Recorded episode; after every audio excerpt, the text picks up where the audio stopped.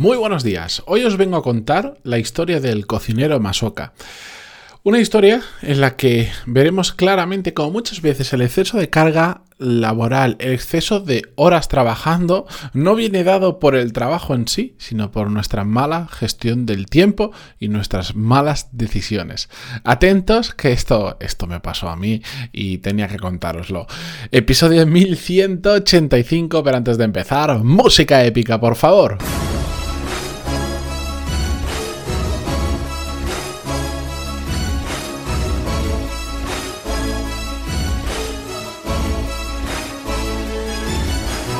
Muy buenos días a todos, bienvenidos. Yo soy Matías Pantaloni y esto es Desarrollo Profesional, el podcast donde hablamos sobre todas las técnicas, habilidades, estrategias y trucos necesarios para mejorar cada día en nuestro trabajo. Bien, eh, os voy a poner un poquito en contexto antes de contaros la historia del cocinero Masoka. Eh, y para eso os voy a contar otra, mini historia más. Eh, hace no mucho tuve una situación laboral donde una persona de mi equipo se quejaba de exceso de carga de trabajo. Porque había pasado lo siguiente. Esa persona estaba de vacaciones. Y justo el día que empezaba sus vacaciones, tuvo que acercarse a la oficina a traer unas cosas. ¿Vale? Que tenía, que tenía, y nos tenía que dejar porque lo necesitábamos, un material, y se lo había llevado y lo, y lo necesitábamos, entonces tuvo que venir a traerlo. Y cuando estaba ahí, mm, ese día, su primer día de vacaciones, tipo 10 de la mañana, eh, me la encuentro mm, por el pasillo y me dice, no puede ser, esto tenemos que solucionarlo, esto hay que arreglarlo, porque no puede ser que hasta el día de vacaciones tenga que venir a hacer cosas. Y claro, a mí eso no me pilló de, de, nuevas porque justo me habían contado cómo había sido la historia. Bueno, pues esa persona por equivocación se había llevado un material que nosotros al día siguiente sí o sí necesitábamos y otra persona del equipo le dijo no pasa nada, como te vas de vacaciones, envía un, envía un globo, un servicio para los que no estáis en España, pues para, es un servicio de estos que te recogen en casa lo que tú quieras y lo llevan donde tú le digas por, por un precio, viene un chico con una moto y se lo lleva y entonces le dijo, envía un globo y ya está. Era así de fácil. Bueno, pues esta persona, en lugar de hacer eso, que no lo tenía ni que pagar, se lo pagábamos nosotros, decidió coger el coche, venir y dárnoslo. Entonces, mm, ya me habían contado que, que, que, se le había ofrecido esa posibilidad para no molestar en sus vacaciones, y aún así decidió venir, pero cuando vino, se quejaba de haber tenido que venir cuando no tenía que hacerlo y podría haberlo evitado perfectamente. Entonces, para que entendiera la situación bien, porque yo entendía que se estuviera quejando, pero mm, también sabía por qué lo estaba haciendo, le conté la historia del cocinero Masoka. Y le dije, mira, te está pasando exactamente una situación que ya he vivido yo hace unos cuantos años y le conté esta historia. Pues cuando yo trabajaba en restauración, esto es totalmente cierto, una de las tantas que me ha pasado y que poco a poco os voy a ir contando.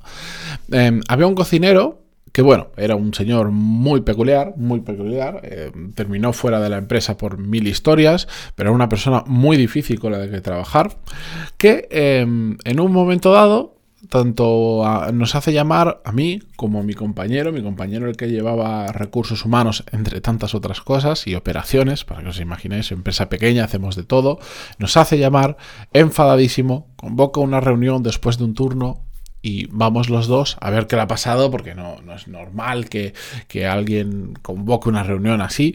Mm, estaba enfadadísimo, muy, muy enfadado. De hecho, sus propios compañeros dijeron, hoy ha dado un mal servicio horrible, a los clientes los ha tratado fatal, era una de sus características principales, porque bueno, en ese tipo de restaurante el cocinero eh, tenía mucha visibilidad de cara a los clientes, eh, los ha tratado fatal, está enfadadísimo con vosotros, está harto, está cansado, quiere hablar, bueno, nos sentamos con él y nos dice, no puede ser que no pare de trabajar. No paro de hacer horas, horas y horas fuera de mi horario laboral y estoy cansado, estoy harto, no tengo vida, no puedo hacer nada más, esto es un desastre, me estáis explotando, bla, bla, bla, bla, bla. No paro de quejarse.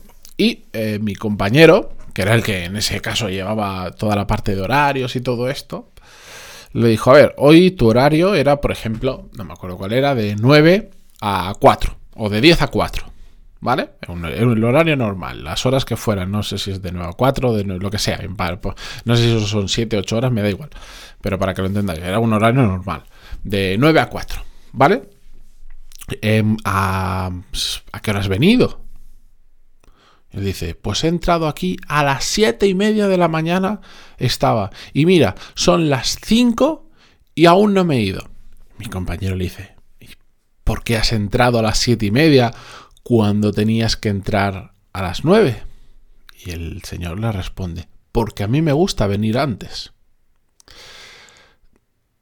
Claro, cuando te dicen esto, tú dices, no sé si me está vacilando, eh, es tonto y no se entera, o, hay algo aquí que a mí em, yo le miré a mi compañero como yo no yo no sabía cuál era la situación que estaba pasando porque porque me parecía tan inverosímil que no lo entendía. Y entonces el tío pues empezó cogió eh, su horario de toda no me acuerdo como tipo dos semanas antes y empezó mira tal día eh, tenía eh, mi horario a las 9 y yo vine a las 7 y media, yo vine a las 8, yo vine a las no sé cuánto. Bueno, es que los horarios iban variando mucho, no es siempre igual, ¿vale? Pero siempre venía una hora y media, dos antes. ¿Por qué? Porque quería.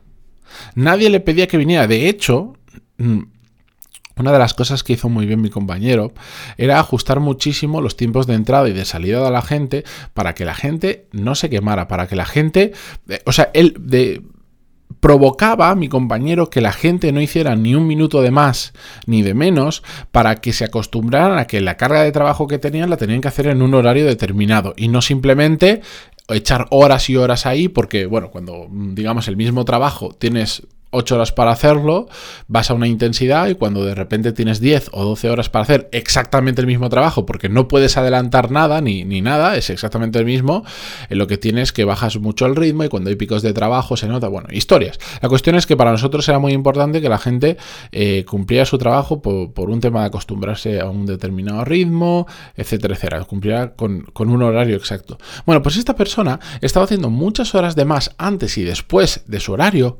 porque quería.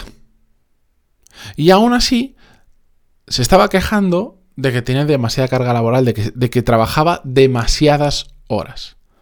Entonces, bueno, pues mi compañero le cogió el horario y le dijo, pues si es que es muy, es muy simple, ¿por qué no cumples tu horario? Cumple tu horario, no, te, no, no me puedes llamar para decirme es que estoy haciendo más horas al día de las que me tocan, cuando estás viniendo por tu propia voluntad antes o después, que de hecho yo no quiero que hagas eso, yo quiero que cumplas tu horario. Y claro, cuando le dijo eso, bueno, pues puso 3.000 excusas diferentes, pero a partir de ese momento, pues se controló mucho más que esa persona de hecho, se le quitó hasta la llave del restaurante para que no pudiera ir antes y fuera en el momento cuando ya había alguien y siempre se organizó para que, para que no pudiera hacer de más. Y desapareció la queja. Se estaba quejando de algo que él mismo estaba provocando. Pues el otro día con esta compañera mía pasaba exactamente lo mismo.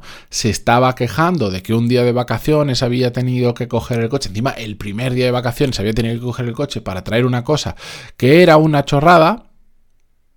Pero es que fue ella la que decidió hacerlo así cuando se le había dado una alternativa extraordinariamente simple como un mensajero que va a casa, recoge el paquete y te olvidas. Pues cuando le conté la historia del cocinero Masoka, se la resumí un poquito más. Mm, lo vio perfectamente y me dijo, pues va a ser que tienes razón.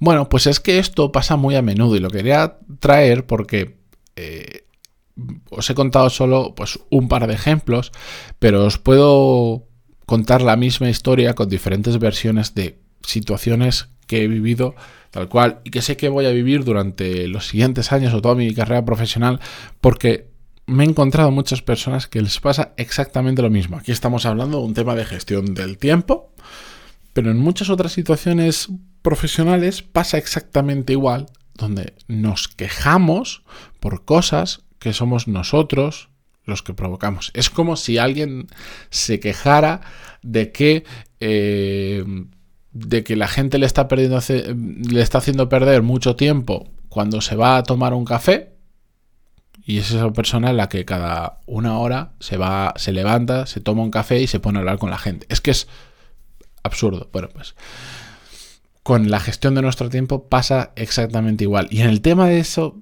de la carga profesional, del exceso de horas, lo veo muy a menudo. Y esta historia no es la primera vez que la tengo que contar para poner un ejemplo, para salir de su ejemplo concreto y que lo vean desde otra perspectiva de otra persona que era claro y evidente que su exceso de carga laboral venía por una mala gestión suya y por unas malas decisiones que está tomando, que era hacer horas fuera de su horario, porque sí, de este señor, de este cocinero, os puedo contar mil historias, os iré contando más. Eh, lo que pasa es que algunas no están tan relacionadas con desarrollo profesional, sino con temas de negocio y tal, pero os iré contando porque era, bueno, pues era un personaje que nos regaló muy a mi pesar en su momento porque me causó mucho dolor y, muchas muchos conflictos y, problemas porque una persona muy conflictiva pero vamos es que mm, era el ejemplo de cómo no se tienen que hacer las cosas. Así que nada me apuntaré para contaros más historietas de este señor que espero em, algún día olvidar hasta su nombre porque de verdad cuando te encuentras con ese tipo de personas dices madre mía mmm, dónde me he metido. Pero bueno, dicho esto, espero que os sirva para reflexionar sobre vuestra propia gestión del tiempo o sobre la gente de vuestro equipo y también que os sirva igual como una herramienta más cuando os encontréis con una situación similar que como os digo es bastante frecuente. Con esto me despido ahora sí. Gracias por estar al otro lado en Spotify, Google Podcasts, iTunes, Evox. Eh, por cierto, eh, a quien le empiecen a aparecer, como dije el otro día, las estrellitas, las valoraciones en Spotify. A mí todavía no me aparecen y teóricamente esta semana ya estaban, me dijeron por email. Eh, escribidme porfa, que me gustaría enterarme. Y nada, dicho esto, hasta mañana. Adiós.